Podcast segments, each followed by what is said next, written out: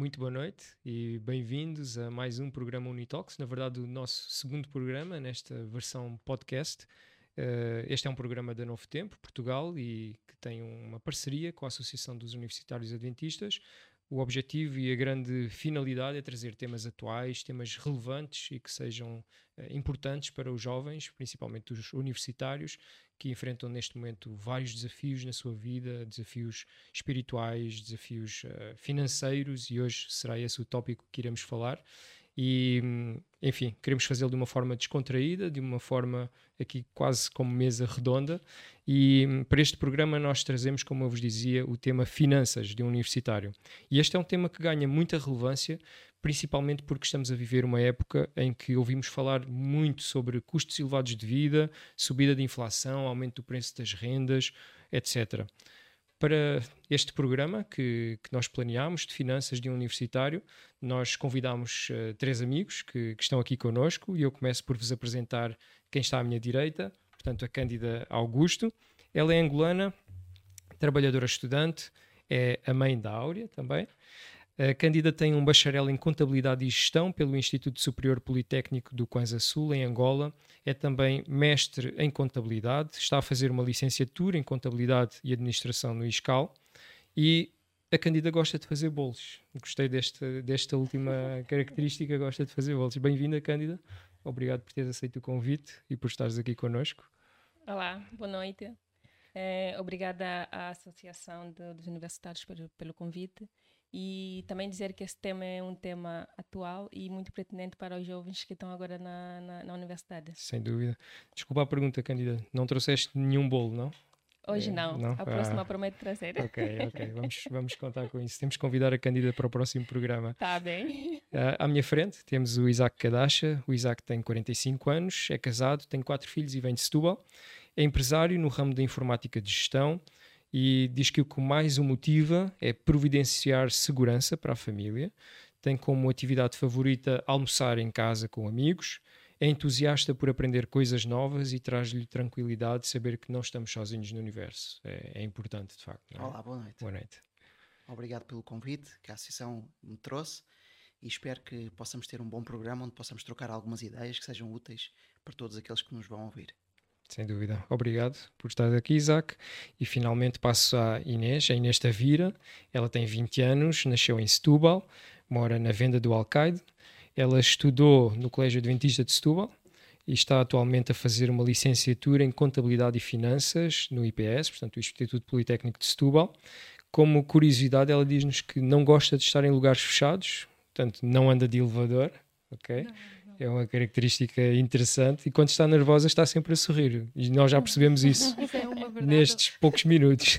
Olá, boa noite a todos, isso é uma verdade. Eu, quando fico nervosa, estou sempre a rir e a minha mãe está sempre a dizer: Inês, parece que estás a gozar com a situação, mas não é isso que acontece. Ok, Inês, obrigado por teres aceito também o convite e por estares aqui connosco. É um prazer receber-te aqui também. Uh, é um prazer poder contar com a, com a vossa presença. Um, à semelhança daquilo que fizemos no último programa, queremos contar com a vossa participação. Ela é essencial para, para este programa e desde já nós, nós gostaríamos de lançar-vos um questionário que tem seis perguntas que, que irão tocar em alguns aspectos da, da conversa que queremos ter aqui hoje. Um, por favor, respondam aí essas questões, são perguntas de sim ou não, muito simples de, de responderem. Como é que podem participar? Uh, portanto, neste momento, penso que já está aí na vossa tela o QR Code para que vocês possam entrar neste questionário. No chat também já tem aí o, o link para que possam entrar e participar neste questionário. Uh, as respostas nós vamos poder vê-las no final e ter uma, uma noção de, de como é que vocês se enquadram aqui neste tema. Queremos também incentivar que vocês coloquem as vossas próprias questões para que os nossos convidados possam, possam respondê-las. Uh, para isso, vocês poderão fazê-las de forma totalmente anónima através do slido.com. O código é o 77077 e neste momento no vosso ecrã também já está a aparecer o QR Code. No chat também vai aparecer o link, portanto, vocês podem também participar lançando as vossas questões e, portanto, tirando as dúvidas que, que quiserem tirar uh, através destes meios, portanto, através do slido.com. Já tem aí a forma de participar no chat e através do QR Code. Vamos entrar aqui então no nosso tema. E ainda antes de entrarmos propriamente aqui no tema de, das finanças do universitário, um, eu gostava de, de, vos perguntar aqui uma coisa que é parece-me, e há pouco antes de começarmos este programa eu estava-vos a falar até da minha experiência pessoal, que parece-me que de uma forma geral os jovens estão muito pouco preparados para gerir as suas próprias finanças e até parece haver um certo desconhecimento de, de muitos temas que são essenciais para, para a vida ativa, para uma vida adulta, uh, como por exemplo, como é que se preenche uma declaração de IRS, como é que se emite um recibo verde, como é que funciona um crédito, tudo questões que nós uh, somos deparados a certa altura da nossa vida, mas que parece que não fomos preparados para elas, não é? Um, Porquê que será que vocês acham que isto acontece e o que é que poderíamos fazer para mudar este paradigma? É assim, uh, no meu ponto de vista, né, uh, é, é a família, né, é os nossos pais que fazem o IRS, né, e então nós não temos, eu falo por mim, eu não tenho aquela curiosidade de querer uh, de querer aprender, porque se tem alguém que faz por mim, se não tenho essa necessidade, porque é que eu vou querer fazer? E eu acho que é muito. Eu acho que é, é, basicamente isso. E como nós também podemos ver, né, a escola já tem um programa muito alargado. Uh, e claro que não têm tempo para abordar estes assuntos. Uh, e também quem faz, este, quem, quem faz o IRS, essas coisas, são a nossa família, é, os nossos pais. E eu acho que eu, é por isso que os, os jovens, quando saem de casa, não têm, uh, não estão preparados para enfrentar este tipo de situações. Uhum. Eu acho que devia ser também um, um, uma. As escolas deviam implementar, se calhar, uma, uma disciplina, uma cadeira que abordasse esses temas.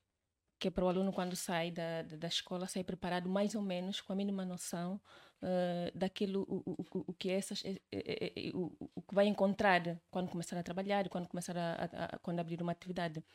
Só que como as escolas não fazem isso, acaba sendo o dever dos pais, certo?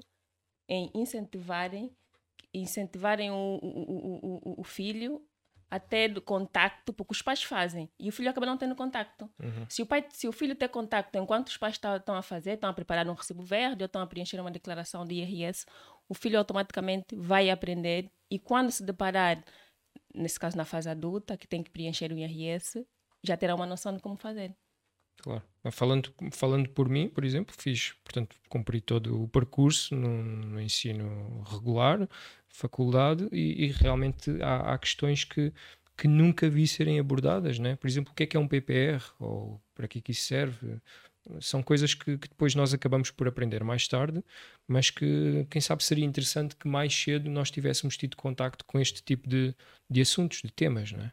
Mas também hoje em dia os, os sites estão, os sites nesse caso da AT, o site da Segurança Social, são sites muito bem preparados e também tem uma linha de apoio. Ou seja, qualquer dúvida que nós tivermos, seja no preenchimento da declaração, seja no, no, no ao passar um recibo verde, nós podemos ligar para a linha de apoio e perguntar, fazer a pergunta e eles esclarecem as, as, as dúvidas. Uhum, claro. Agora, entrando mesmo no, nos universitários, né? porque no fundo isto acontece porque enquanto pré-universitários não fomos devidamente preparados, mas entrando nos universitários, a questão da gestão financeira parece que uh, só tem relevância para quem tem alguma dificuldade financeira. E por isso a minha pergunta agora vai no sentido de, para quem tem pais que têm possibilidades financeiras de custear a 100% as propinas de um, de um curso na faculdade, porque é que é importante para esse jovem pensar e considerar a sua própria gestão financeira, uma vez que ela é feita por terceiros? Vamos analisar aqui o seguinte: o facto de eu ter um pai que a certa altura vai bancar a minha faculdade não significa dizer que eu tenho que, que, que, que esbanjar, nesse caso, eh, eh, eh gastar o dinheiro de forma anárquica, por, por não estar a sair do meu bolso. Nós temos que pensar que alguém acorda de manhã, vai trabalhar, faz sacrifício, e nós temos que gerir esse dinheiro da melhor forma possível. Uh, mas será que as pessoas, por exemplo, os, os filhos que têm pais que lhes pagam e dão-lhes tudo o que eles necessitam, achas que eles têm essa capacidade, né, quando forem para a universidade, de saber gerir? Porque é assim, eu falo por mim, os meus pais, o meu pai e a minha mãe sempre me ensinaram a como eu devo gerir, não esbanjar o dinheiro, porque custa a ganhar. É uma realidade.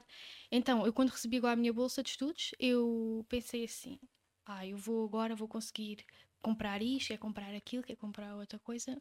Mas agora que eu estou mesmo a, a receber e a ver que tenho outras prioridades na minha vida, como por exemplo pagar a minha universidade, pagar o meu transporte, pagar eh, algumas todos, despesas todos extras, os, todos os materiais que eu preciso, vejo que não posso esbanjar o meu dinheiro com tudo aquilo que eu olho e digo, uau, quero mesmo comprar isto.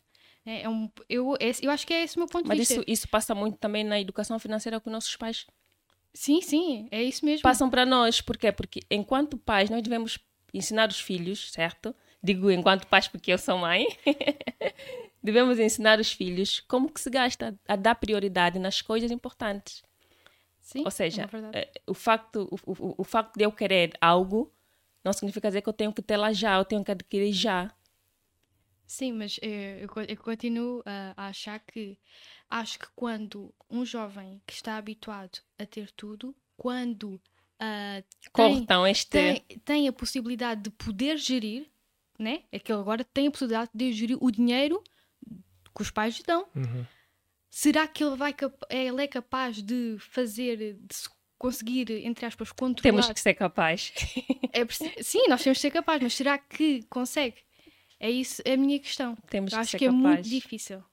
Eu acho que se isto acontece, penso com todos. Uh, nós somos crianças, uh, recebemos um, um, dinheiro ou outro para comprar uma coisa ou outra. A mesada. Depois, depois chega uma fase em que recebemos uma mesada, ah, okay. uma antes, antes mesada, uhum. em que nós passamos, uh, os nossos pais dão-nos o poder de podermos gerir aquilo que vamos, que vamos gastar e no quê. e, à, e à medida que nós vamos progredindo na vida, essa mesada vai engordando a nível de número mas eu soube gerir no pouco aquilo que eh, quais eram as minhas necessidades e as minhas prioridades. E, e acho que dessa forma nós vamos progredindo, ao longo da vida e uh, conseguimos gerir uh, o dinheiro que temos, independentemente da fase, seja enquanto estamos na universidade, seja quando já estamos a trabalhar, e sabemos fazer a gestão da, daquilo que é prioritário e aquilo que não é. Porque sem dúvida nenhuma, é assim, o dinheiro não traz felicidade, mas o dinheiro uh, alivia algumas dificuldades. Mas para isso é preciso que nós saibamos uh, gastá-lo. Uh, às vezes nós pensamos que epá, se eu ganhar um salário uh, XPTO. Vai resolver os meus problemas. bem. Mas se, se, calhar o, o, o, o segredo não é o ganhar o salário, mas é saber gastá-lo não é tanto do ponto de vista da entrada, ou seja, quanto dinheiro é que eu recebo, mas é como é que eu consigo gerir o dinheiro que tenho sem, uh, sem passar uh, dificuldades e sem esbanjá-lo. Ou seja, fazendo uma boa gestão de, daquilo que é as prioridades em cada etapa da minha vida. Dar prioridade naquilo que realmente é necessário, porque nós, quando nós temos a tendência de ver uma coisa e dizer ah, isso para mim é importante. Ok, pode até ser importante, mas é necessário na, nessa fase da tua vida. Uhum. Agora, tu vais comprar, vais ou vais, vais usufruir de uma, de uma viagem ou de e amanhã vais ter dinheiro para poder suportar as outras despesas que surgirão? Uhum, uhum. Então temos que ter atenção quando temos um dinheiro extra e não podemos gastá-lo de forma que amanhã não, tem, não teremos mais o, o, onde tirar. Claro. Eu lembro-me, peço desculpa, força, força. eu lembro-me da, da primeira mesada que eu recebi, eram 100 escudos. 100 escudos não dava praticamente para nada. Mas uh, eu, uh, o meu objetivo eu acho que devia ter uns 12 ou 13 anos. O meu objetivo era, era não gastar esses 100 euros, esses 100 escudos. 100 escudos que, para quem hoje nos ouve, são 50 cêntimos. Mas 100 escudos na altura, se calhar dava, se calhar era 5 ou 10 euros por mês. E, e eu geria aquele valor, eh, tentava pelo menos não o gastar, o menos, gastar o menos possível. E eu acho que dessa forma com uma mesada muito curtinha, eu acho que aprendi uh, aquilo que a Inês falou há bocadinho, que é aquele impulso de vou comprar. Uh, controlar esse impulso. Porque o segredo não é ganhar muito, mas é saber gastá-lo. Uhum. Portanto, acho que na minha vida particular, eu acho que o facto de os meus pais não terem muito dinheiro, eu acho que isso me ajudou a, a, não gastar sem, sem pensar no amanhã a não gastar aquilo que, que eu fui recebendo ao longo, ao longo dos meses. Ok. Eu estou a achar interessante este, este percurso que vocês estão a fazer, porque, no fundo, eh, já para, para a questão que vos fiz anteriormente, conseguimos perceber que uh, as bases são muito importantes, não é? Portanto, aquilo que, que aprendemos com, com os nossos pais, com os nossos educadores, enquanto ainda estávamos longe de pensar em faculdade, vai ser determinante depois para a nossa vida universitária e mesmo depois para a nossa vida profissional, não é? Portanto, um, há uma questão que eu vos ia fazer mais à frente, mas, mas que vocês já estão a tocar bastante, que tem a ver com o facto de haverem gastos que, que de facto nós temos que são supérfluos, que provavelmente são desnecessários. Como é que nós podemos uh, perceber que esses gastos de facto são supérfluos, como é que os podemos reduzir e como é que, acima de tudo, nos podemos autodisciplinar nesta, nesta matéria? Uh, é assim, eu acho que os, ser gastos necessários ou desnecessários depende muito do nosso orçamento, né? Uhum. Uh, porque se calhar para mim, uh, por exemplo, comprar qualquer coisa é desnecessário, mas se calhar se fosse para o Isaac ou para a Cândida é necessário. Claro. Por isso isso depende muito do nosso orçamento. Eu, vou, eu vou contar isto. Eu gosto muito de canetas, das canetas, sublinhar, acho que é. Gosto, acho as cores. Então, na minha faculdade, na papelaria, existe lá um, um expositor inteiro, sim, parece quase uma coisa, cheio de canetas. Então, cada vez que eu entro na papelaria, é, é uma tentação. É uma tentação de pensar, aquela caneta é mesmo bonita, será que compro? Mas depois nós temos que, ter, temos que pensar em duas coisas, que é, será, é uma coisa que eu preciso, é necessário para mim? E eu começo a pensar, não, porque eu tenho uma caneta parecida em casa, então para que é que eu vou, eu vou gastar dinheiro? E depois é se. Uh, será que um, estou. Um, Estava aqui a faltar a palavra. É se. Espera aí. A usar de forma adequada ou... Isso, se, está a usar de forma, se estou a usar de forma adequada o meu o dinheiro. E depois penso, ah, claro que não estás, Inês, né? Este, se calhar 2 euros ou 3 euros tu vais gastar aqui, se calhar não vais, podes guardar para outras coisas, se calhar para material que vais precisar. Um, eu acho que, pronto, como eu estava a dizer, isso depende muito das, das pessoas, né? Uh, se, que é que elas acham que é que é supérfluo para elas ou não. Sim, isso tem, isso tem a ver também com, com a questão de, que tu mencionaste, que é o orçamento. E antes de falar no orçamento, eu devo dizer que eu gosto muito de lapiseiras de Minas, sabias? Eu gosto muito, 90% daquilo que eu escrevo é com lapiseiras de Minas, que eu gosto muito do, do ruído que faz o papel, o, a lapiseira passar no papel. A, a, questão do orçamento que tu mencionaste é muito importante. O orçamento é algo que me permite uh, dividir os 30, o, o, dinheiro que eu tenho nos 30 dias do mês. Porque uh, geralmente há um problema que tem a ver com um, ehm, eu recebo o meu salário uh, e eu vou passando o cartão uhum. e de repente chega um momento em que o cartão deixa de passar. E uh, isso acontece porque eu não fiz uma boa gestão do orçamento. Ou seja, se eu recebo um salário ou uma mesada, uh, eu devo olhar para esse dinheiro, pô-lo num papel, posso escrever com uma lapiseira de Minas, e pôr por prioridade as minhas despesas fixas, aquelas coisas que eu não tenho forma de, de fugir. E o valor que sobrar, esse valor eu tenho que, tenho que o gerir. Eu provavelmente vou comprar uma lapiseira de Minas ou, ou, outra coisa que se calhar é menos necessária, mas há outras coisas que se calhar eu preciso de salvaguardar para se fizer falta, uh, esse dinheiro está lá. Isso é uma das coisas que hoje em dia na nossa sociedade e mais na, na, nos tempos em que nós vivemos é muito difícil, que é não gastar todo o dinheiro que nós ganhamos. Nós deveríamos pôr, conseguir pôr de parte uh, um valor de 5, 10% por mês para um fundo de uma necessidade uh, familiar, para um problema, e a sociedade onde nós vivemos é muito difícil nós fazermos isso. É muito difícil.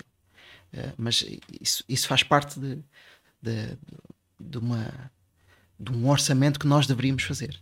Eu acho que as pessoas não têm essa essa capacidade, nem é capacidade, não conseguem fazer esse orçamento porque atualmente as pessoas estão habituadas a ter créditos. Então, tu queres comprar qualquer coisa, tu tens acesso. Antigamente, uhum. eu, eu, quando estava a conversar com a minha mãe sobre isto, ela diz que antigamente as pessoas, se queriam comprar alguma coisa, tinham que ter o dinheiro na mão.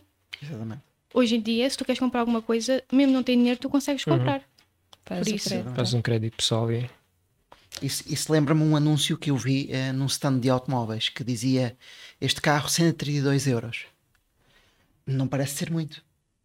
se eu, se eu tiver um salário uh, que me permita uh, poupar 150 euros, eu posso comprar o carro de 132, 132 euros por mês. Mas há uma questão muito importante que é quantos meses é que eu vou estar a pagar 132 euros por mês? E eu, nesse, nesse anúncio uh, que eu vi desse carro, eu lembro-me de ter feito as contas e estava quase 50% acima do valor de mercado do carro. E a questão que se coloca é: uh, eu conseguia pagar 132 euros por mês, mas aquele bem que eu iria comprar, eu iria pagar 50% acima do valor que ele valia. Porque as pessoas não olham para, para, para os juros, os eh, juros uh, que advêm do crédito. Exatamente. Em vez de nós olharmos, olha, o carro, 6 mil euros, os stands já não apresentam o valor do carro, eles apresentam o valor da mensalidade. Só aquela mensalidade são 120 mensalidades de 132 euros. E quando eu faço as multiplicações, eu estou a ver 10 anos a pagar um carro que não me vai durar 10 anos, que vai uh, apresentar problemas se calhar daqui a 5 anos ou 6, mas eu vou continuar a pagar a mensalidade. Pois é. E, e, e como é que nós vamos uh, fazer face a isso? Isto lembra-me também uma outra uh, situação que eu fui com a minha esposa ao, ao mecânico e ele contou um episódio de uma pessoa que tinha comprado um BMW e que chegou à altura de fazer a revisão do BMW e foi ter com o mecânico e disse: Olha, tenho este problema no veículo. E o mecânico fez-lhe um orçamento e o orçamento acho que era 1700 euros. Ele disse: Olha, eu não tenho dinheiro para pagar esse valor, eu, eu volto daqui a uns meses. E, e muitas vezes isto acontece. Uh, quando nós não planeamos, ora bem, eu comprei um carro que me pode dar um certo estatuto, mas esse carro precisa de manutenção e eu não tenho, não me sobra no meu orçamento, não me sobra nenhum valor para eu poder custear essa manutenção do veículo. E isso uh, acontece muitas vezes na nossa sociedade. E uh, quando nós somos jovens, nós não temos noção disto, mas uh, é importante que tenhamos. os bens móveis, eles precisam de manutenção. E nós precisamos de salvaguardar um valor mensal, guardá-lo, pô-lo de parte, para quando houver necessidade de fazer essa manutenção, eu tenho, posso contar com esse dinheiro. Uhum. Já que estamos a falar de carro, deixem-me falar de casa ok? E este é um tema uh, muito discutido atualmente, muito sensível, porque uh, a habitação está realmente com um custo elevadíssimo. E para os universitários, particularmente aqueles que estão longe de casa, e para quem isto pode ser realmente um, um problema, será que nós conseguiríamos dar aqui de alguma maneira alguma, algumas dicas para se conseguir gerir melhor o orçamento neste campo específico e nesta época tão difícil, Isaac? uh, a questão que tu colocas é muito importante. Uh, só para nós termos uma ideia, uh, há dois anos atrás, um crédito de habitação, por exemplo, numa mensalidade de 100 euros, eu estaria a pagar mais ou menos 5 euros de juros. Eu hoje já não, não consigo fazer esse pagamento a não ser por 200 euros por mês. Com a taxa de juros que está, com o mesmo nível que foi contratado uhum. há dois anos atrás, eu estarei a pagar simplesmente o dobro daquilo que estaria a pagar há dois anos atrás, quando eu contraí o empréstimo. Uh, claro que nenhum de nós previa que os juros iriam subir tanto, da forma como subiram. Mas, uh, e, e, nós sabemos que há muitas famílias que não conseguem fazer face a esta subida. Não estamos a falar de mensalidades de 100 euros, estamos a falar de mensalidades superiores que, uh, que no fundo, chegam àquela, àquele ponto em que a pessoa já não sabe como é que há de fazer, porque assim o dinheiro não estica.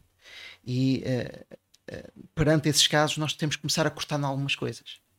E, e, não devemos cortar naquilo que é essencial, naquilo que é o bem-estar, naquilo que é a alimentação, naquilo que é o bem-estar da nossa família. Nós não devemos cortar. E, e isso lembra-nos que quando nós vamos contrair um empréstimo, nós não podemos estar a fechar o nosso orçamento. Se eu ganho 100 euros por mês e não posso, e estou a gastar uh, eh, 10 euros em água, 5 euros em luz e por aí adiante, e vai-me sobrar 40 euros, eu não posso contrair um empréstimo de 40 euros. Eu tenho que ter uma margem financeira para, se houver um problema, uh, eu poder fazer face a essas responsabilidades financeiras que tenho. Uhum. Por isso, hoje em dia, uh, um empréstimo de habitação, por exemplo, custa o mesmo a nível de juros do que custava um empréstimo pessoal há dois anos atrás. E é muito preocupante para, para as famílias de hoje em dia e para os jovens que hoje começam uma carreira uh, ou que estão prestes a terminar uma carreira, vão, vão entrar no mercado laboral e uh, para se independizarem, para terem uma casa, têm que uh, contrair um empréstimo e não está fácil nos dias que correm, uh, pagar os juros desse empréstimo. Okay. Para, aquele, para, para, aqueles estudantes que acabam saindo da casa dos pais uhum. e porque a faculdade e, e, procuram casas mais próximas da faculdade, claro. eh, acabam sentindo-se muito apertados em termos de despesas. Porque atualmente, digo aqui em Lisboa, atualmente arrendar uma casa em termos de varia entre, entre 280 a 310 euros. E com contas incluídas, nesse caso já com água e luz. Uhum. Se nós fizermos uma, uma, uma, uma, conta rápida, vamos imaginar 280 euros, vá de, de, de, de, da renda da casa, mais, a, mais contas incluídas. Vamos imaginar 150 de, de, de, de alimentação, vai os 40 do passe, ou os 30, se caso tenha, tenha menos de 3 anos, tem o passe, o, o, valor do passe em 30 euros, uh, vai a própria mensalidade, ou seja, um, um universitário acaba tendo um custo de por aí 500, 600 euros por mês. E nessa altura, se o pai só tem a, a, possibilidade de dar esses 600 euros por mês, depois o universitário fica sem margem nenhuma.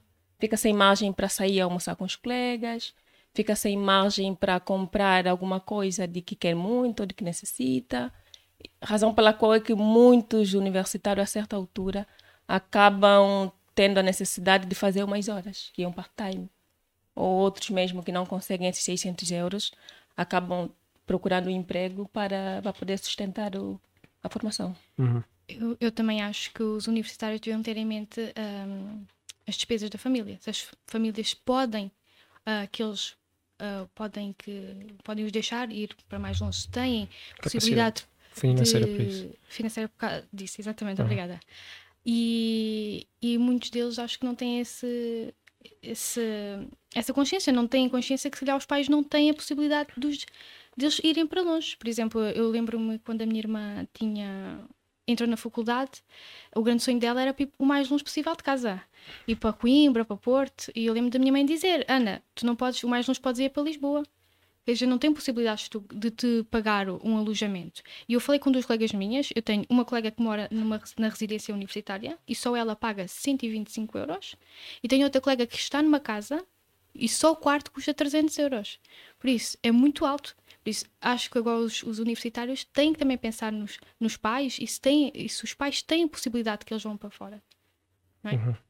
É claro que uma, que uma das, das, das soluções e uma das opções que, que a Candida aqui abordou há pouco tem a ver com fazer as tais horas, né? arranjar um part-time, portanto a, questão de, do ser trabalhador-estudante, que, que tu vives isso na, na pele, não é?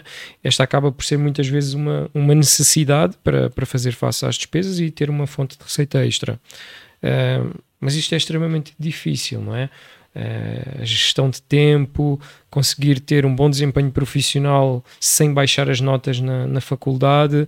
Uh, Cândida, tu que vives esta experiência, um, que conselhos é que tu poderias deixar aqui para alguém que nos está a assistir e que vive exatamente a mesma experiência porque não consegue fazer face às despesas e por isso precisou encontrar um, um emprego por, por mais por menos horas que ele lhe, lhe, lhe exija, mas que lhe tira tempo de estudo e enfim, tira-lhe tempo de concentração, se calhar tira-lhe horas de sono, se, se esse trabalho tiver que ser à noite ou ao final do dia. Eh, como é que, como é que se faz esta gestão, Cândida? É, é muito complicado, falo por, por experiência própria. Eu acordo às 7, 7 da manhã, 7h50. É, vou trabalhar, entro às 8h30, saio às 17h30 do trabalho, depois vou para a faculdade. Não tenho tempo nenhum para ir para casa. Isso eu saio da faculdade por volta da meia-noite que tempo é que eu tenho de todos os dias ter que pegar na, na, na, na, na, na matéria e dar uma olhada? Eu não tenho quase, quase tempo nenhum. Então, eu aconselho aqueles estudantes que entraram para a faculdade e que por dific algumas dificuldades financeiras queiram trabalhar, que não façam as oito horas. que façam apenas quatro horas para dar tempo de conseguirem meter a matéria em dia e conseguirem ter um bom aproveitamento. Eu, eu queria lançar aqui uma pergunta à Inês, se ela nessa altura não é ver-se a trabalhar. Eu não me vejo a trabalhar. Eu já comentei aqui com, com vocês todos antes de a gente começar uh, este programa e a minha, o meu principal objetivo era fazer o meu primeiro semestre sem trabalhar e depois no meu segundo semestre começar um part-time. Porque eu achava, ah, mesmo é assim, vou receber a bolsa, mas pronto, eu preciso ficar com dinheiro para mim, né? Tem que começar a coisa. E eu disse isso, eu mostrei essa ideia à minha mãe e a minha mãe disse: Nem pensar, tu não vais conseguir. E não sei o que. Eu disse: Ah, a minha mãe está só, tá só a brincar, eu vou conseguir, eu vou conseguir. Claro que quando né, fiz o meu, acabei o meu primeiro semestre, eu pensei assim: Afinal, não vou conseguir, não. Acho que isto é mais complicado, mais difícil. Eu eu aprecio as pessoas que conseguem trabalhar e estudar ao mesmo tempo. Porque estão seis horas na escola e ainda trabalham mais quatro horas e eu acho que elas chegam a casa e eu acho, é assim, se fosse eu, pensava, tens vontade de pegar nos, uhum. nas coisas? Tens vontade de estudar? Não, não tens, não tens. Não tens, não tens vontade de estudar, né? Não tens. Tu tens, queres é descansar e... E tu e, tens a tua vida pessoal também. Exatamente. Tenho... Mas eu, eu acho que quando um, trabalho, uh, um trabalhador estudante uh, decide, um estudante decide que quer trabalhar, eu acho que ele tem que deixar um pouco a diversão uh, assim de lado. Porque é, é assim, e eu acho, eu acho que também tem que ter o objetivo, tem que ter motivação, motivação e foco, porque sem isso eu acho que não vão. Uh, isto é a minha opinião, né? eu estou a falar sem experiência nenhuma. Eu acho que é muito difícil se não tiveres motivação e foco para conseguires. Um, alcançar os teus objetivos, né? Tu tens que ter isso, tens que gostar do que estás a fazer. Porque se estiveres a fazer uma coisa que é obrigação, esquece. É muito difícil. Eu falo por mim, eu não trabalho e eu gosto daquilo que eu estou a estudar. Mas eu sei que se não, se não gostasse e não tivesse motivação, as minhas notas não seriam aquelas e eu acho que também não era aquilo que eu iria fazer da vida. Nós temos, nós temos, temos estado a falar aqui de, de um recurso, que é o dinheiro, e estamos a falar agora de outro recurso, que é o tempo. Uhum o dinheiro entra e sai. Eu sou empresário há, há, há muito tempo. Eu já ganhei, eu já perdi. Mas o tempo foi sempre a perder. Nós não temos forma de trocar dinheiro pelo tempo. Não há forma. E por isso, se nós conseguimos uh, ter a capacidade de ter os nossos pais que nos conseguem financiar uh, uma carreira universitária e nós não precisamos trabalhar, isso é, é uma ótimo. maravilha. Porque se nós tivermos que eh, utilizar parte desse, desse tempo, que são 24 horas para todos, nós estamos aqui, somos todos diferentes, mas uhum. temos todos 24 horas em cada dia. E, e, esse, esse tempo não, não estica. Esse tempo apenas encolhe. À medida que nós vamos, acordamos de manhã, tu disseste acordas às 6h50, nós lá em casa costumamos acordar entre as 6 e 6h30. Por isso, e eu não sou estudante, e já estás a ver que é mais ou menos a mesma coisa. E este é um recurso que não estica. O dinheiro estica. Se eu deixar de gastar, ele estica, mas o tempo não estica. É curioso, não é? Uhum. E é algo que, que precisamos pensar também, não é? Porque, uh, de facto, o tempo é um recurso também essencial, uh, assim como, como o dinheiro. Uh, tempo agora para fazermos aqui uma, uma pausa nesta, nesta nossa conversa. Uh, tempo para vos incentivar novamente a participarem através do questionário. Um, por favor, vão, preencham-no. As questões são muito simples, são de resposta muito rápida.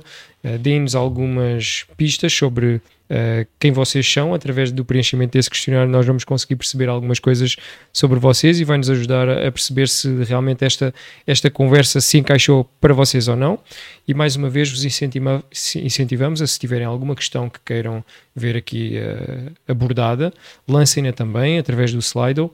Vocês poderão fazê-lo, link, o link está no chat, portanto vocês podem através disso fazer a vossa pergunta absolutamente anónima. Nós aqui só vamos uh, mesmo lançar a questão, a menos que vocês coloquem o vosso nome na questão, nós não iremos, uh, portanto, saber quem vocês são e quem sabe um tema que vocês gostariam aqui de ver focado de uma forma mais, mais precisa, pode ser tocado porque vocês o, o, questionaram.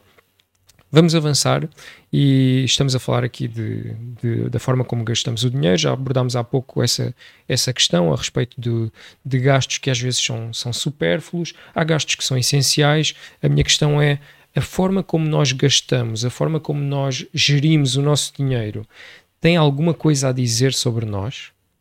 Isaac. Tem. Tem a dizer sobre quem nós somos e quem foi a nossa família ao longo de todo o tempo em que nós, desde que viemos à existência. Porque assim, a forma como nós gastamos o dinheiro também é cultural. Ou seja, a forma como eu uh, uh, gasto aquilo que tenho é também cultural. Uh, e tem a ver com o nível, o estilo de vida dos nossos pais, tem a ver com os recursos que nós temos e a forma como, como estamos habituados a geri-los E isso diz, diz aquilo que nós somos, diz aquilo que de onde é que nós viemos e diz também para onde é que nós vamos. A forma como nós gastamos o dinheiro também diz para onde nós vamos. Eh, nós sabermos, uh, uh, sabermos fazer um orçamento e sermos uh, colarmos esse orçamento e podermos levar esse orçamento até ao fim de cada mês isso é muito importante para nos dias que correm nós conseguimos ter alguma tranquilidade porque assim a falta de a falta de, de recursos financeiros traz muita intranquilidade traz angústia traz stress e, e, muitas vezes isso aconteceu porque eh, eu nunca vi ser bem, o dinheiro ser bem gerido na minha família. Então há, há algum dia que alguém tem que começar a gerir bem. E eu posso ser esse elemento.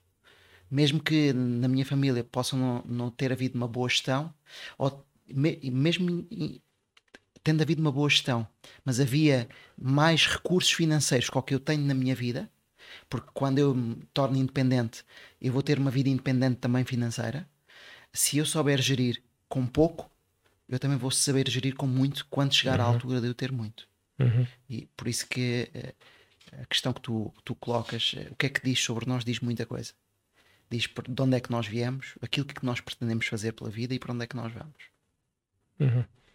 Eu, eu via uh, esta semana, estava uh, a ler sobre, não tem, não tem propriamente a ver com esta, com esta questão das finanças, mas, mas estava a ver a respeito de um estudo que, que foi feito já aqui há alguns anos, em que, se calhar vocês até já, já ouviram falar disso, em que colocavam numa, numa sala fechada como, como esta, uma criança e à frente colocavam um, um marshmallow à frente dela. E diziam-lhe que, que ela, portanto, teria que aguardar ali um bocadinho e que se ela não comesse aquele marshmallow, daí a um tempo a pessoa que saía voltaria e traria mais um e ela poderia comer dois. Okay? E é muito interessante ver uh, a reação das crianças durante aquele tempo de espera, porque algumas delas resistiram a muito custo, outras não, não foram capazes, e assim que a pessoa fecha a porta, elas comeram marshmallow de forma imediata. Mas isto tem realmente alguma coisa a dizer sobre este assunto, porque uh, eu acho que cada vez mais nós somos bombardeados com um monte de coisas que nós podemos adquirir. Um, nas nossas redes sociais, por exemplo, nós estamos constantemente a, a, levar com este tipo de coisas, não é? Se nós fizermos uma pesquisa no Google uh, de algum assunto, por exemplo, carros, que às vezes, que há pouco estávamos aqui a falar, de repente parece que a nossa rede social é, é só carros, não é? Então estamos sempre a ser martelados com aquilo. E, e se nós de facto somos pessoas que, que agem muitas vezes por impulso, um, a forma como gastamos o dinheiro vai dizer exatamente isso de nós, é? porque vamos estar a agir muitas vezes por, por impulso. Não, não sei se estão a, a perceber. É? Bruno, nós só podemos nós só podemos gastar aquilo que temos. Uhum. E eu vou muito no, no, no, no que o Isaac esteve a dizer, o orçamento. É, se tu linkares ou fizeres uma, uma, uma, uma, planilha onde você onde metes aquilo que tu tens como rendimento, uhum. certo? Tanto rendimento fixo como rendimento extra, e fazes uma outra, uma outra, uma outra planilha onde metes o, aquilo que são as tuas despesas, certo? Tu tens que ver se o teu rendimento cobre as tuas despesas. Se o teu rendimento não cobrir as despesas, então há que rever as despesas, há que cortar as despesas, cortar. certo? E o rendimento cobre as despesas, tem sempre que ficar uma margem. Nós estamos a, a ir muito no, no, no, no, consumismo, nós estamos a, a nos tornar em pessoas muito consumistas, em querermos tudo que todo, todo tipo de anúncio que nós vemos nas redes sociais, queremos. E isso por vezes não bate certo com, com aquilo que é o nosso orçamento. Para quem não consegue fazer um orçamento no, no, no, no Google, tem, tem, tem, tem modelos de orçamento, onde vem no Excel uma folha onde vem o, o, o, aquilo que tu tens como rendimento e aquilo que tu tens como despesa. E depois tu vais fazendo um balanço se realmente tu tens gastado em função do teu rendimento. Uhum. Porque quando nós gastamos mais do que o nosso rendimento, depois entramos em dívidas. Exatamente. Claro.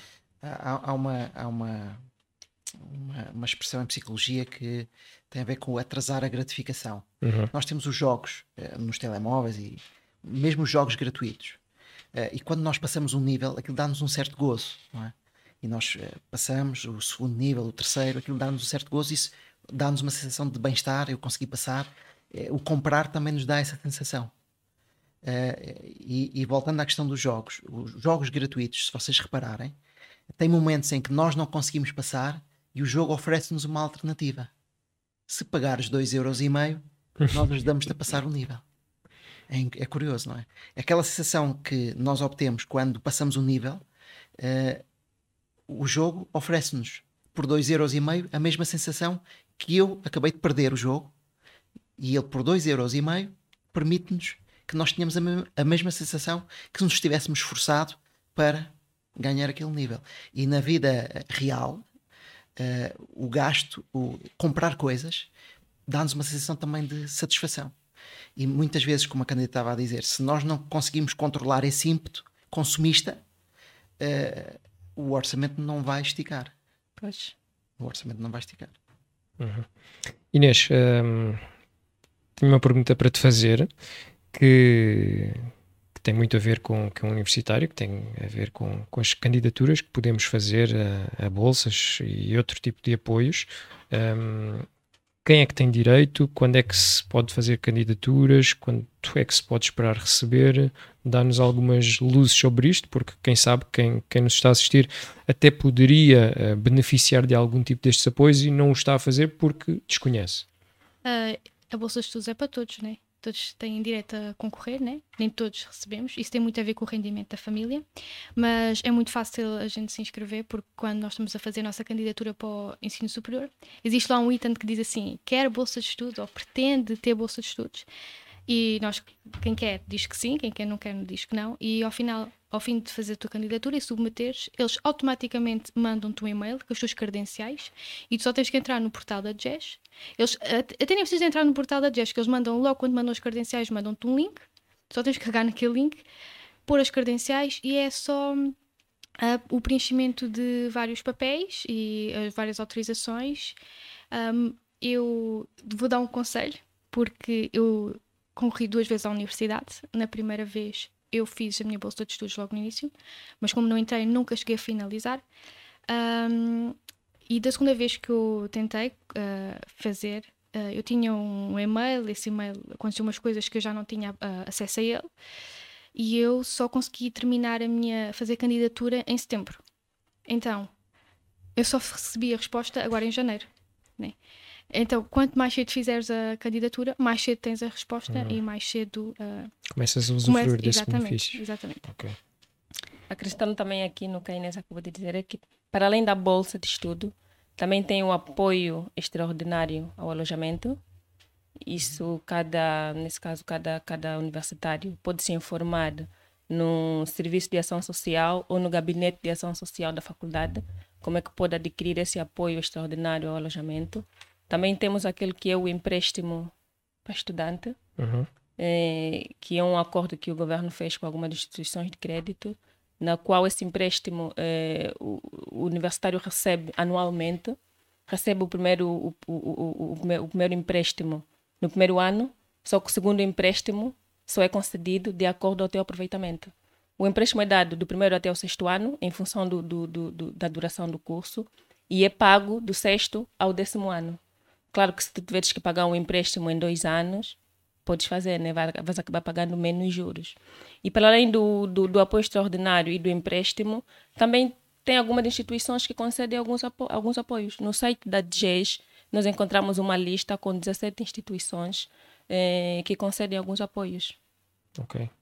Por isso, se, se algum de vocês que nos está a assistir eh, Portanto, está, está nesta condição de aperto, que eu acredito que devem ser 99,99%. Consultem então este site da Jazz e, e vejam se realmente uh, vocês podem encaixar aqui em algum tipo de apoio e, e, quem sabe aliviar um bocadinho aqui este, este fardo financeiro. Uh, Deixem-me colocar-vos uma questão que, que chegou agora de casa. Nós, nós já falámos aqui há bocado a respeito da, da dificuldade e do desafio de ser um trabalhador estudante. E, e há aqui uma, uma pessoa que pergunta qual seria o melhor método de aplicar as suas poupanças sendo um trabalhador estudante. É assim, uh, sendo um trabalhador estudante, se for um trabalhador que trabalha em quatro horas, acaba não tendo poupança. Porque o nível de vida está muito alto em termos de transporte, em termos de alimentação, em termos de habitação, em termos de contas por pagar. E fazendo quatro horas, eu acho que não se consegue um X de rendimento que acaba cobrindo as despesas do universitário e sobrando para fazer poupança. Agora, se tu tiveres a fazer às 8 horas, acabas tendo um salário mínimo, ou um, um pouquinho mais do que o salário mínimo, tendo uma despesa de 500 euros ou 600 euros para um universitário, acabas tendo por aí um, uma margem de 200 ou 150 euros a sobrar. Esta margem é que nós podemos pegar e poupar. Mas também não podemos ter aquele, aquilo que se chama de gasto. Tem os gastos fixos e tem os gastos correntes. Os gastos correntes acabam acabando com a nossa poupança. Se não tivermos os gastos correntes, melhor ainda. Hum. Ok.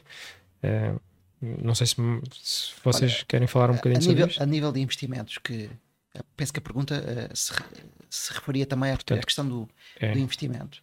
Uh, há qual, vários qual o método de... para aplicar as poupanças sendo trabalhador do Estado? É assim, uh, há vários métodos de investimento uh, e nós vemos na internet também vários anúncios de investe, por exemplo, estou-me a lembrar de um, investe 250 euros no CTT e obtém rendimento todos os dias. Uhum. Ehm, eu, eu devo relembrar que os anúncios são pagos. Ou seja, quem pôs um anúncio na internet para me aparecer nos meus olhos pagou por esse anúncio nada neste mundo é oferecido. Portanto, se há esse interesse em uh, dizer que com 250 euros podes obter um rendimento, uh, isso é enganador. É quase impossível. Isso é enganador. É assim, uh, rendimento conservador garantido em que eu não vou perder o dinheiro não está a dar neste momento mais do que 1% ao ano. Ou seja, se eu pegar em mil euros e guardá-lo numa entidade financeira que me dê uma que tenha onde eu possa aplicar uma poupança com retorno garantido, que é muito importante para não perder o meu capital, uh, eu vou ter, se calhar, no máximo uh, 10, euros, 10 euros, menos 27% de, de IRS que eu tenho que pagar, dará 7 euros, coisa que se pareça. Uh, portanto, é assim: soluções que há na internet aos montes a dizer que com pouco dinheiro se pode obter muitos, muito rendimento não são reais uhum. não são reais. Uh, outro exemplo que, que, me lembra isto tem a ver com a questão dos, dos jogos de sorte e de azar. Uh, uhum. Todos os anúncios na internet são pagos. Quanto mais eu estou a ver o anúncio, mais alguém está a pagar para que eu veja esse anúncio. Uh, se esse anúncio diz que eu vou ganhar muito dinheiro fazendo alguma coisa e eu estou a ver esse anúncio mais do que uma vez, é porque isso não é real. Eu não vou ganhar muito dinheiro. E isso é uma das coisas que nós muitas vezes ingenuamente uhum. uh, nós precisamos de dinheiro, todos nós precisamos de dinheiro, nós temos pouco dinheiro e alguém nos diz: é pá, com 250 euros, com 500, tu podes obter um rendimento mensal que te vai ajudar nas tuas despesas. Uh, muito provavelmente não, só te vai piorar a tua situação. Okay. Não há situações, não há soluções milagrosas para eu, com pouco dinheiro, ter muito rendimento. A solução garantida uh, que existe nos bancos, que me garante que eu a qualquer momento posso ir buscar o meu capital, dá mais ou menos 1% ao ano. Ou seja, por cada 100 euros eu recebo um euro por ano. Exato, okay. ou seja, é poupar e abrir uma conta é a prazo. Mesmo, é isso mesmo. Não tem rendimento, é não poupar, tem investimento. É, é poupar é e abrir uma poupar conta. E, e, e saber, uma... e saber gastar. Sabes? Porque uh, aquele, controlar aquele impulso que nós falámos, uh, sermos, uh, sermos moderados, termos também alguma humildade, uh, pá, gastamos aquilo que podemos gastar e estamos felizes com isso e está tudo bem. Uhum. Yeah. Uh, já agora uma outra pergunta um, ehm, que, que, está, que está também implicitamente relacionada com esta, que é, portanto, estamos aqui a falar da questão do, do, do trabalhar para, para, criar, para criar rendimento. Uh, que conselho dariam para um estudante criar formas de autossustento? Portanto, eu penso que uh, aqui a pergunta se talvez possa referir a outras formas que não o trabalho, não sei. Não sei exatamente o que é que, o que, é que esta pessoa pensou, mas a pergunta é que conselho dariam para um estudante criar formas de autossustento? Sem trabalho é um bocado difícil de autossustentar-se, não é? eu acho que sem trabalho não, não te consegues autossustentar, não é? Só se. Uh, pronto, temos as bolsas de estudos, mas isso não vai ser para, enquanto estás na universidade, tudo bem, mas isso não vai ser um grande rendimento para ti, né? Porque basicamente aquele dinheiro todo que vais receber vais gastar com a universidade, claro. então quase não te vai sobrar nada. Por isso eu não, eu não estou a ver muito bem como é que uma pessoa sem conseguir traba trabalhar conseguir se autossustentar. É muito difícil. Uhum. Ora, nós, nós ganhamos dinheiro uh, através de, do aluguer. Nós ou alugamos os nossos braços ou alugamos o nosso cérebro. Mas uh, todos nós ganhamos dinheiro através do aluguer dos recursos que nós temos à nossa disposição. Uh, nos dias que correm, uh, com uh, as tecnologias de informação que existem, há a possibilidade, se eu tiver competências para isso, se eu as cultivar, se eu as criar, se eu as adquirir, se eu tiver essas competências, eu consigo ter um trabalho remoto, fazer pequenas atividades. E existem alguns anúncios uh, algumas, algumas ofertas de emprego, uh, uma hora, duas horas, uh, às vezes sentarem associadas a um horário, mas a uma competência específica. E por isso a pergunta que esse estudante faz, onde, como é que poderia fazer, eu investiria em ter alguma competência que através da internet me permitisse alugar as minhas, as minha, o meu conhecimento para produzir algo para alguém, okay. para uma empresa, para uma instituição que pague pelos serviços que eu, que eu estou a prestar. Geralmente isso não precisa de trabalhar nem nem 8 horas, nem 4. É muito, há muita flexibilidade no horário em que eu vou prestar esse serviço e permite-me ter uh, um pequeno rendimento extra numa coisa que eu posso ter eh, algum gozo em fazer e posso ser bom a fazer. Uhum. Ok. Mas basicamente estás a, tra estás a trabalhar. Sim, sim, não, não, trabalhar, não estás a trabalhar. Uh, Sim, não, não tens conta, um horário, etc. Mas tens.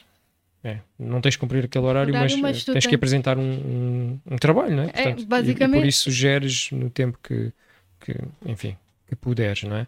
Ok? Uh, uma outra questão que eu, que, eu, que eu gostava de vos colocar é que, uh, além de ser dispendioso estudar no, no, ensino superior, portanto, pelo custo inerente da, das propinas, Uh, isto, portanto, no, no, ensino público, passando para um ensino privado, o custo é muito superior, mas mesmo para quem está no ensino público, existem ainda várias outras despesas que vão surgindo. Portanto, compra de, de livros que são recomendados ou outros materiais. Para quem tem que fazer estágios, isso acaba também por trazer alguns uh, custos associados. Como é que se consegue, e se é possível, digam-me se é possível, terminar o ensino secundário, o ensino, desculpem, a licenciatura ou o ensino superior e ter um pé de meia guardado, uma poupança para se poder iniciar depois uma vida profissional? Isso é um pouco impossível, uh, porque se estiveres só a estudar, não vais conseguir. Eh, um pouco impossível, não, Inês? É, é, é, é impossível. Sim, é impossível. Né? Eu estava a dizer que era um pouco impossível, porque assim, se tu começares a trabalhar, podes, consegues guardar um pé de meia, mas se não trabalhas, se não fazes nada, se simplesmente estudas, é impossível conseguir, uh, conseguir guardar algum dinheiro, porque, como tu disseste há bocado, uh, nós precisamos pagar as propinas, nós precisamos pagar materiais livros. Por exemplo, eu falo por mim, eu só no meu primeiro semestre comprei 5 livros, né? Uh, no meu segundo semestre comprei mais 3 livros. E os livros não são propriamente os baratos, livros não são, né? isso não. Uh, mais ou menos ando à volta dos 18 euros, pronto, o mínimo né? Uh, não, é, não é uma coisa que.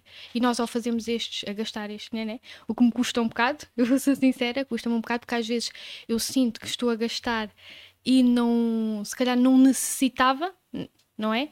Uh, mas mesmo, mesmo assim é impossível acabares a universidade com um pé de meia.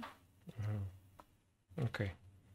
Não... Penso que isso é, só é possível com a ajuda dos nossos pais porque uh, é assim, nós, na realidade, uma carreira universitária é um investimento que nós estamos a fazer para uh, eh, 40 anos de trabalho. Nós estamos a investir em 4 a 6 anos e depois nós vamos estar 40 anos a fazer a mesma coisa. E, e, e é difícil, se não for com a ajuda dos nossos pais, é quase impossível, como vocês disseram, nós chegarmos ao fim de, desses 4 ou 6 anos e termos, uh, mesmo assim, não é totalmente impossível, mas é muito difícil. Tem que haver muita disciplina para eu chegar ao fim de seis anos e ter ter-me sobrado algum, algum valor. Ok. Porque os estudos é um investimento. Sim, é um Ou seja, enquanto estás a investir, para depois de terminares os estudos, teres o retorno, que é com o trabalho. Exatamente. Uhum. E é assim, uh, por exemplo, quando eu tinha 20 anos, uh, ter uma licenciatura era uma garantia uh, de um trabalho uh, bem remunerado sim, numa sim, determinada sim, área. Hoje já, já não é. Então, uh, nós, como eu não sou universitário, mas os universitários que nos estão a escutar, se, se têm essa oportunidade, eles têm que agarrar de pés e mãos.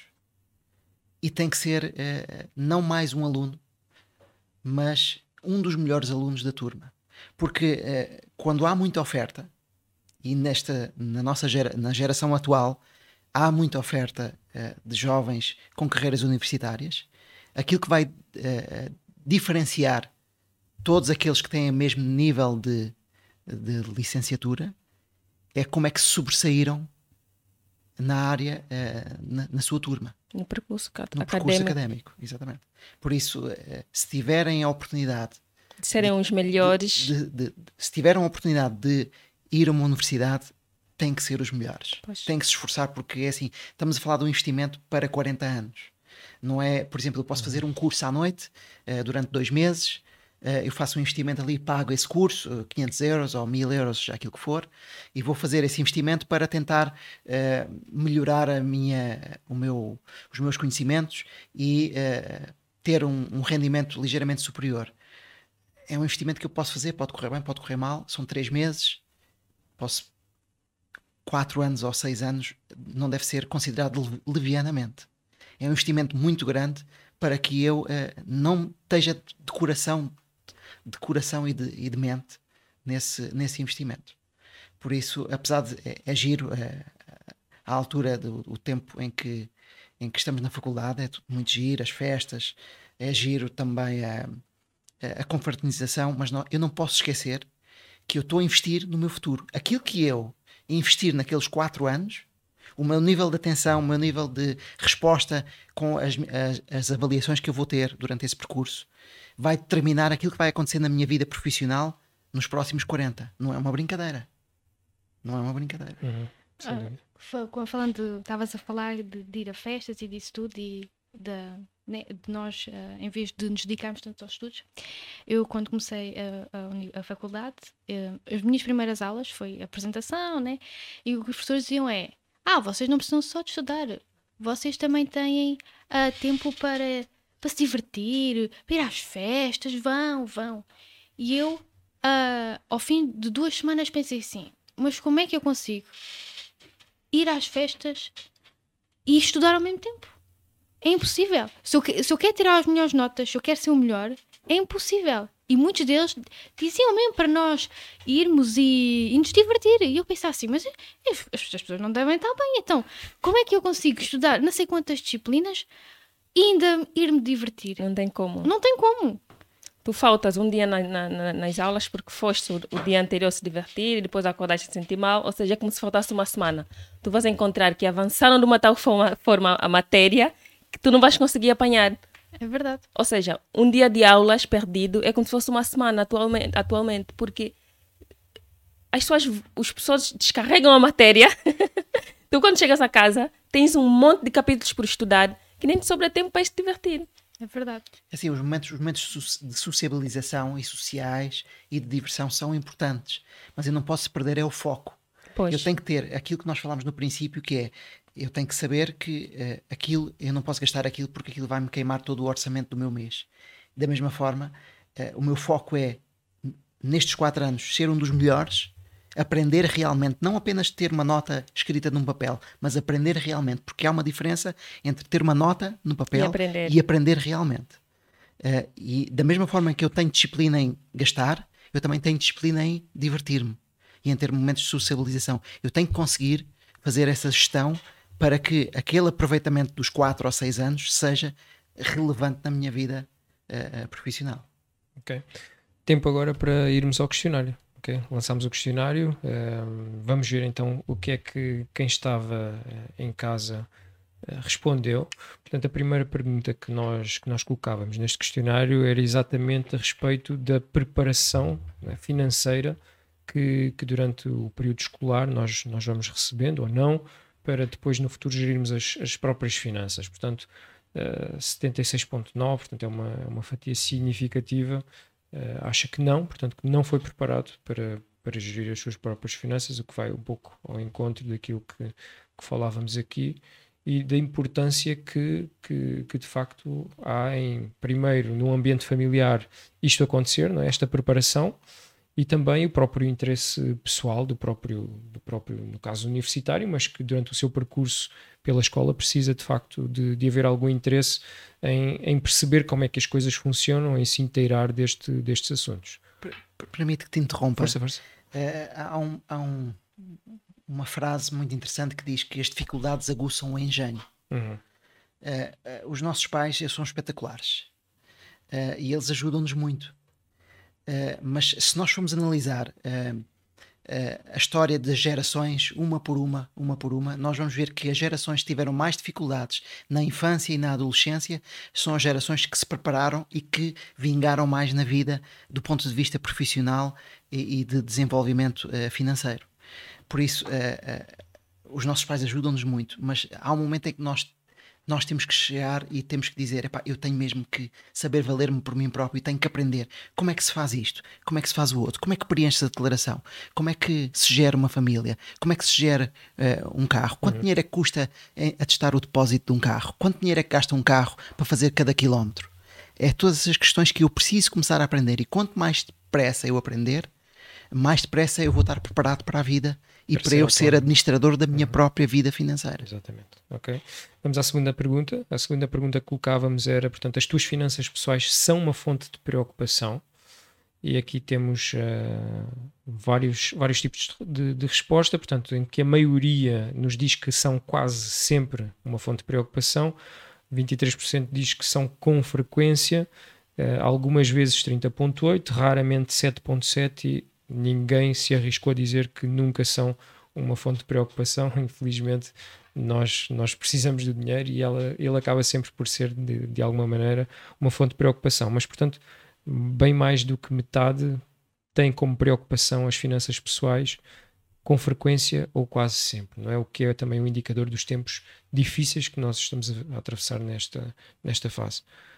Um, temos aqui como terceira pergunta: os teus estudos já estiveram ou estão comprometidos por dificuldades financeiras? Uh, 53,8%, uh, portanto, mais que a metade, diz que sim. Portanto, é, é dramático, não é? Portanto, os nossos, os nossos estudos, a nossa licenciatura, mestrado, etc., estar comprometido por dificuldades financeiras é, é tramado, não é? É complicado. Próxima pergunta consegues fazer poupanças, não é? era a tal questão que, que há pouco dizíamos que era praticamente impossível. Um, mas aqui há muita gente que consegue fazer poupanças, ok? Portanto, uma, uma boa maioria está a conseguir fazer poupanças, ainda bem, não é? Isso é muito bom, é um bom indicador é um quem nos está a ouvir claro. tem gerido bem. Parabéns. De que, de que, pelo menos aquelas bases que, que, falávamos há pouco foram, foram bem construídas, não é? foram bem solidificadas e isso é essencial para que depois, quando chegamos à idade universitária e mesmo depois pós-universitária, consigamos uh, manter este princípio importante de não gastar tudo aquilo que ganhamos e conseguir fazer uma uma poupançazinha. Uh, a quinta pergunta uh, colocava a questão de se achas que a fé pode ter algum impacto para gerir melhor as tuas finanças, e aqui um, quase toda a gente colocou sem dúvida. Algumas pessoas, portanto 8,3%, uh, colocou que acho que não, ninguém colocou, portanto, a, opção de talvez, mas nunca tivesse a experiência, mas, portanto, a maioria das pessoas acha que a fé pode ter algum impacto para gerir melhor as tuas finanças. Eu, se calhar, depois a seguir já vos pergunto um bocadinho melhor sobre isto, para, para podermos aprofundar também um bocadinho esta situação, mas passando aqui para a sexta pergunta, consegues manter um espírito de gratidão mesmo quando os recursos são escassos? E isto é, é, é complicado, não é? Falamos disto também a seguir, mas, mas de facto manter-se grato quando as coisas estão apertadas não, não é nada fácil, mas a maioria uh, diz que sim, muitas vezes, 38,5% nem sempre, mas algumas vezes sim, e uma quantidade pequena, menos 10%, tenho muita dificuldade em fazê-lo. É de facto uh, complicado, não é? Manter-se grato quando, as, quando os recursos são poucos, quando as coisas estão apertadas. Uh, Isaac, qual é que é o impacto que a gratidão tem na vida e principalmente na vida de um universitário? Olha, acho que nós eh, abordámos essa de forma muito subtil, abordámos ao longo deste, deste, deste nosso encontro, uh, abordámos isso de forma muito subtil. Uh, a gratidão é aquilo que nos liga uns aos outros e liga-nos principalmente uh, a, quem, a quem nos faz bem. a geração de hoje, eu acho que não tem noção das dificuldades que quem nasceu nos anos 70 ou 80 enfrentou para conseguir ter uma vida estável. E, e muitas vezes uh, nós, ao não termos uh, noção das dificuldades que outros que vêm antes de nós passaram, uh, nós estamos meio desligados do que é que custa realmente a vida. E a gratidão é aquilo que nos liga, não só nos liga uns aos outros, e especialmente aos nossos pais, mas liga-nos também a Deus nós sermos uh, pessoas que uh, nós olhamos dentro da nossa casa e olhamos para os nossos pais e conseguimos ter noção de que eles estão a fazer alguns sacrifícios, a abdicar de algumas coisas para que nós possamos ter algo de futuro que foi melhor do que eles tiveram, acho que é uh, uma visão incrível que nós precisamos de, de cultivá-la. Aquilo que eu, que eu diria a um universitário hoje em dia é olha, olha para os teus pais e vê se consegues ver se eles estão a fazer alguns sacrifícios na vida deles ou não. Porque muitas vezes nós não temos noção. Nós andamos a correr de um lado para o outro uh, e nós não temos noção se quem vem antes de nós, quem uh, criou uma base financeira para que nós tivéssemos aquilo que chamamos vida, se eles sacrificaram muito ou não. E o sacrifício é abdicar de alguma coisa que eu gosto por um bem maior. Uhum. Isso é, é, é, é, a tradução do que é um sacrifício eu abdicar de alguma coisa que me daria algum gozo, por exemplo, a mim, porque eu estou a providenciar algo para quem vem a seguir, para os meus filhos, para os meus netos. Estou a abdicar de algo para que eles possam ter uma qualidade de vida melhor.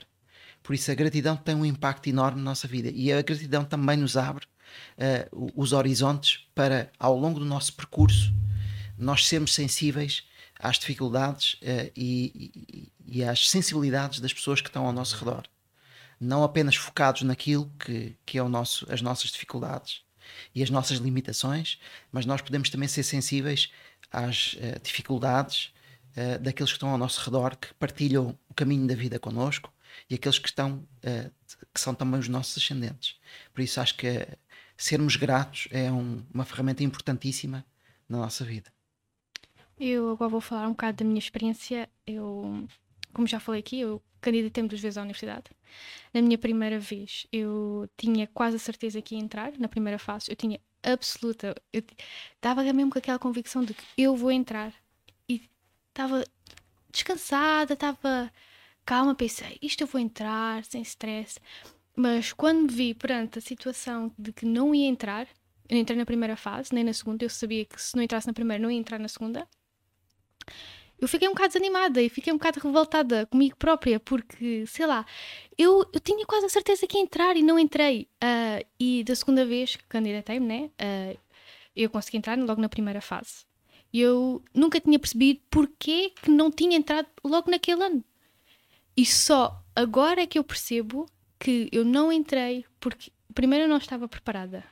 E segundo, eu, uh, este ano, eu fiz amizades que ajudam-me a carregar este peso da, da, universidade, né? Porque quando tens pessoas ao teu lado que te ajudam, é muito mais fácil.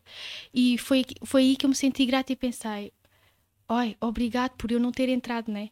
Uh, fiquei mesmo muito grata uh, por Deus me ter dado. Pronto, ter-me feito esperar aquele ano, ok, custou muito, sim, custou. Mas foi muito melhor aquela sensação que tu tiveste de gratidão por não teres conseguido fazer aquilo, mas por algum motivo. Uhum para acrescentar, dizer que eh, gratidão é o reconhecimento que alguém fez algo por nós. E nós devemos ser sempre gratos aos nossos pais, devemos ser sempre gratos a Deus e devemos ser sempre gratos àquelas pessoas que tiveram ao nosso lado ao longo do nosso percurso acadêmico. Isso torna-nos em pessoas mais felizes. E é muito bonito quando a gente reconhece o gesto que a outra pessoa fez por nós. Uhum. Pararmos um pouco né? e, e perspectivarmos as coisas né? como, como elas são e como elas estão para, para de facto conseguirmos reconhecer uh, porque é que as coisas aconteceram desta maneira e não de outra e, e aprendermos a dar graças por, por isso ter acontecido. Permitam-me só que, que revisite um pouco uh, atrás algum, algumas, alguns dos tópicos que nós já abordámos para, portanto, uma, uma questão que, que nos foi aqui colocada portanto, não é bem uma questão, é, é pedir-vos algumas dicas sobre a transição do universitário para a vida profissional. Portanto, como é que se faz isto quando não se está habituado a lidar com dinheiro e de repente se passa a ter dinheiro disponível todos os meses? Como é que se faz esta transição? Eu, eu, vou, eu vou, falar, mas eu, eu, sou estudante, eu nunca trabalhei, claro. né? Uh, mas pelo que eu vejo, né? E mais, mais ou menos sei, é um pouco. É, é um pouco não, não, esta palavra não sei se é aliciante, é ter dinheiro todos os meses, podes, podes gastar com o que quiseres. Uh, acho que, como a gente falamos há bocado, é, temos de ter um bocado de autocontrole, autodisciplina. Uh, como um, a Cândida. a Cândida disse há bocado, fazermos uh, uma tabela do que é que são os nossos rendimentos e do que é que são os nossos gastos. Acho que isso ajuda-nos muito.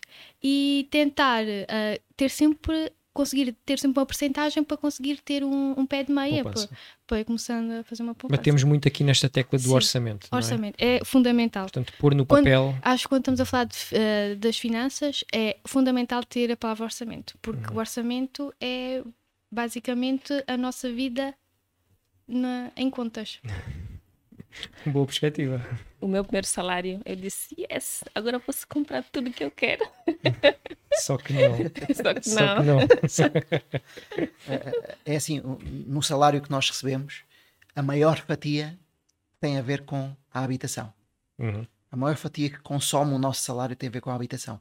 E quando, eh, para responder concretamente à pergunta que efetuastes, ehm, quando nós deixamos a vida académica e ingressamos, por sorte, no mês seguinte, seria bom, uh, num, num trabalho e começamos a receber um salário, há uma coisa que nós ainda não temos no nosso custo, que é o custo da habitação, porque nós vivemos ainda na casa dos nossos pais. Então, uh, aquilo que eu recomendaria uh, é eu não gastar esse dinheiro, uma parte do dinheiro que eu ganho, não o gastar, tenha atenção que um dia eu vou precisar de comprar uma casa. E há uma coisa curiosa sobre as casas: é que, apesar dos bancos fazerem créditos, mas eles não fazem créditos de 100% das casas. Eu tenho que eh, dar uma entrada da casa, 10, 20%, 20% uhum. no mínimo. Portanto, é uma boa altura, logo no primeiro mês em que eu recebo o meu primeiro salário, eu começar a poupar dinheiro para eu ter dinheiro para dar essa entrada quando um dia uh, eu quiser uh, uh, comprar essa casa. Exato, não pode ser logo no segundo mês. É que no primeiro mês tu já vieste uma fase de apertos e poupança. Eu acho que antes de receber. Eu acho que antes... Podes dar-te esse prémio, mas com moderação. Eu acho que antes de receber o primeiro ordenado, acho que já tens como gastá-lo. Já tens como gastar, exato, exato. tu, tu ao longo do mês já ficas a fazer um, um plano. Olha, vou comprar aquilo, vou comprar isto, vou comprar. Olhem, uh, chegou aqui uma pergunta muito, muito interessante também, que, que vai de encontro àquilo que estávamos a dizer, que é difícil fazer poupanças quando estamos uh, durante o período académico, não é? E quando começamos a nossa vida profissional, começamos quase de uma tábua rasa, não é? E este, esta pessoa que nos está a assistir pergunta que conselhos é que vocês dariam a estudantes que investiram financeiramente durante alguns anos na faculdade toda a sua poupança, e uma vez já formados não conseguem arranjar trabalho, portanto aquela situação de, de trabalhar um mês depois que se forma era, era lindo, mas muitas vezes infelizmente não é realidade. Como é que se gera isto? Portanto, como é que se consegue uh, gerir esta situação? Que conselhos é que vocês dão a alguém que investe toda a sua poupança e quando termina uh, os, seus, os seus estudos, a sua licenciatura, na especialidade em que se formou, não tem trabalho? Ora, eu eh, o primeiro conselho que daria é não desistir. Ser persistente. Uh, uh, na vida, e, e, é assim, quando nos vêm as dificuldades, imediatamente uh, nós sentimos quase, quase pelo chão, destruídos, mas nós dormimos e no outro dia acordamos. E quando nós acordamos no dia seguinte, nós temos que estar determinados a não desistir.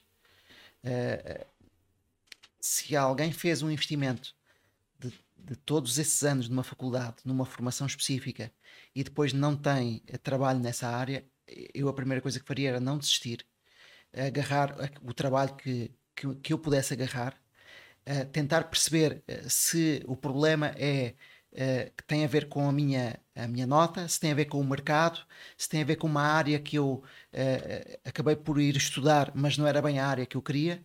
Mas seja como for, não desistir, porque na vida nós vamos ter tantas dificuldades e tantas coisas que nos vão mandar abaixo que nós não podemos desistir. Nós podemos ficar desanimados num dia, podemos ficar arrasados, mas no dia seguinte nós temos que nos levantar com determinação para eu vou ultrapassar isto.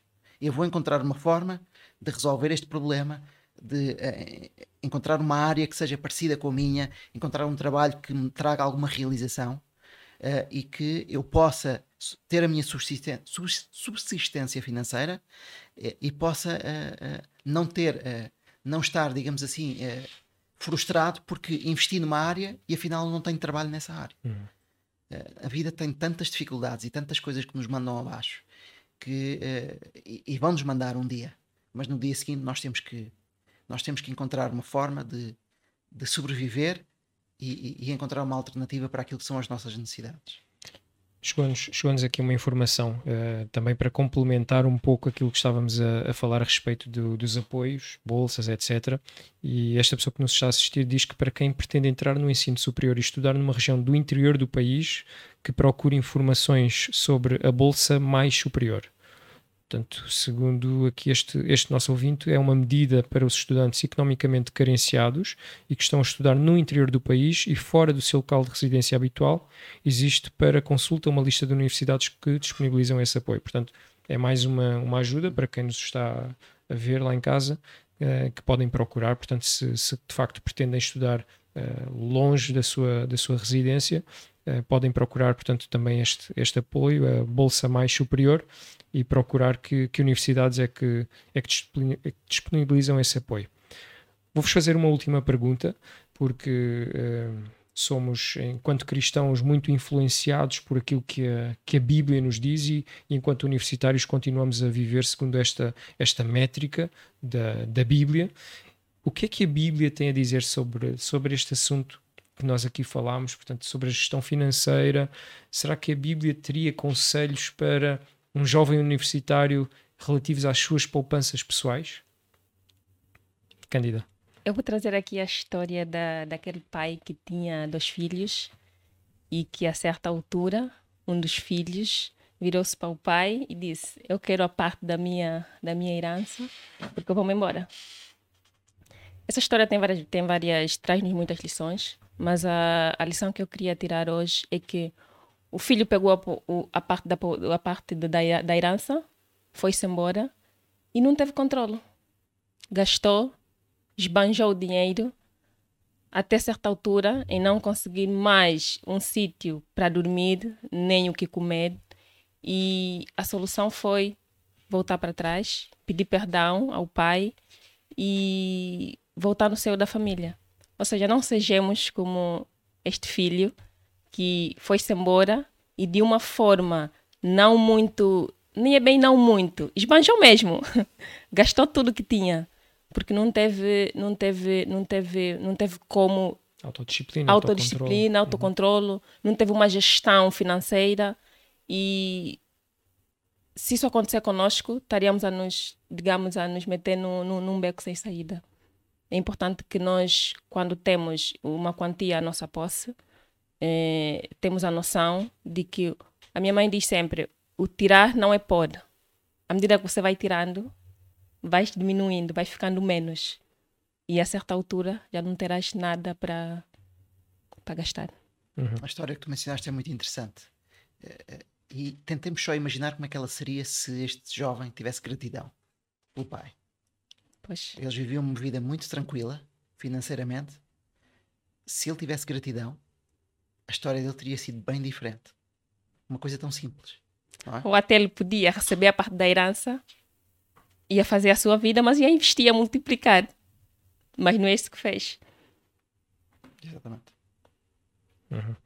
Eu, eu, eh, esta semana, a pensar nisso, encontrei um, um texto interessante sobre, sobre poupança E, e, quando nós começamos a, a, desfolhar um bocadinho aquilo que, que, a Bíblia diz e se prestarmos atenção focados neste tema, nós vamos encontrar imensos, imensos conselhos.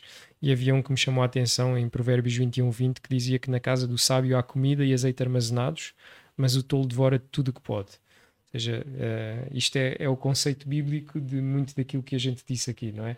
Da tal questão do impulso, da tal questão do, da poupança, não é? Se nós realmente gastamos tudo o que, o que temos, de facto vamos acabar por ser este tolo muito diferente deste, deste sábio, não é? é. Ok, foi um prazer conversar convosco. Chegamos ao final do, do, nosso, do nosso programa.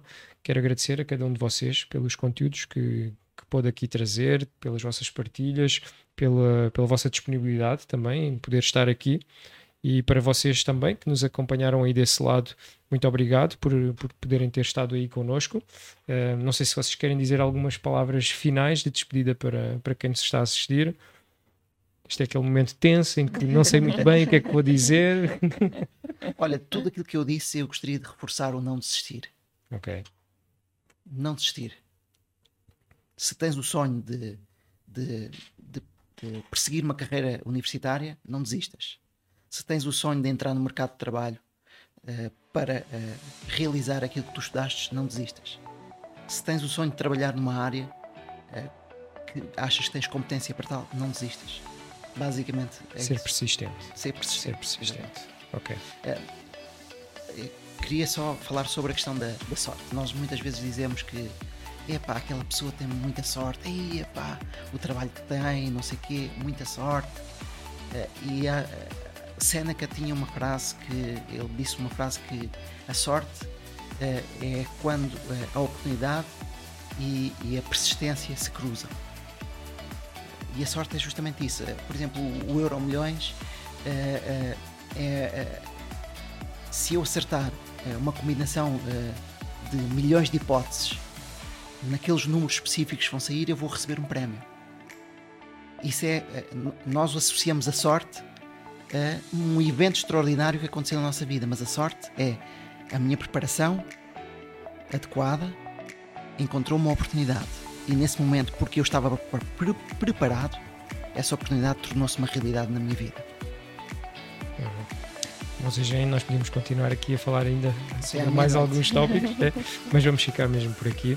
Uh, Dizer-vos que o conteúdo deste programa vai ficar disponível no YouTube da Novo Tempo Portugal e também vocês poderão acessar uh, este conteúdo tanto no Spotify como no Apple Podcast da Associação dos Universitários Adventistas. Uma boa noite e até o nosso próximo encontro.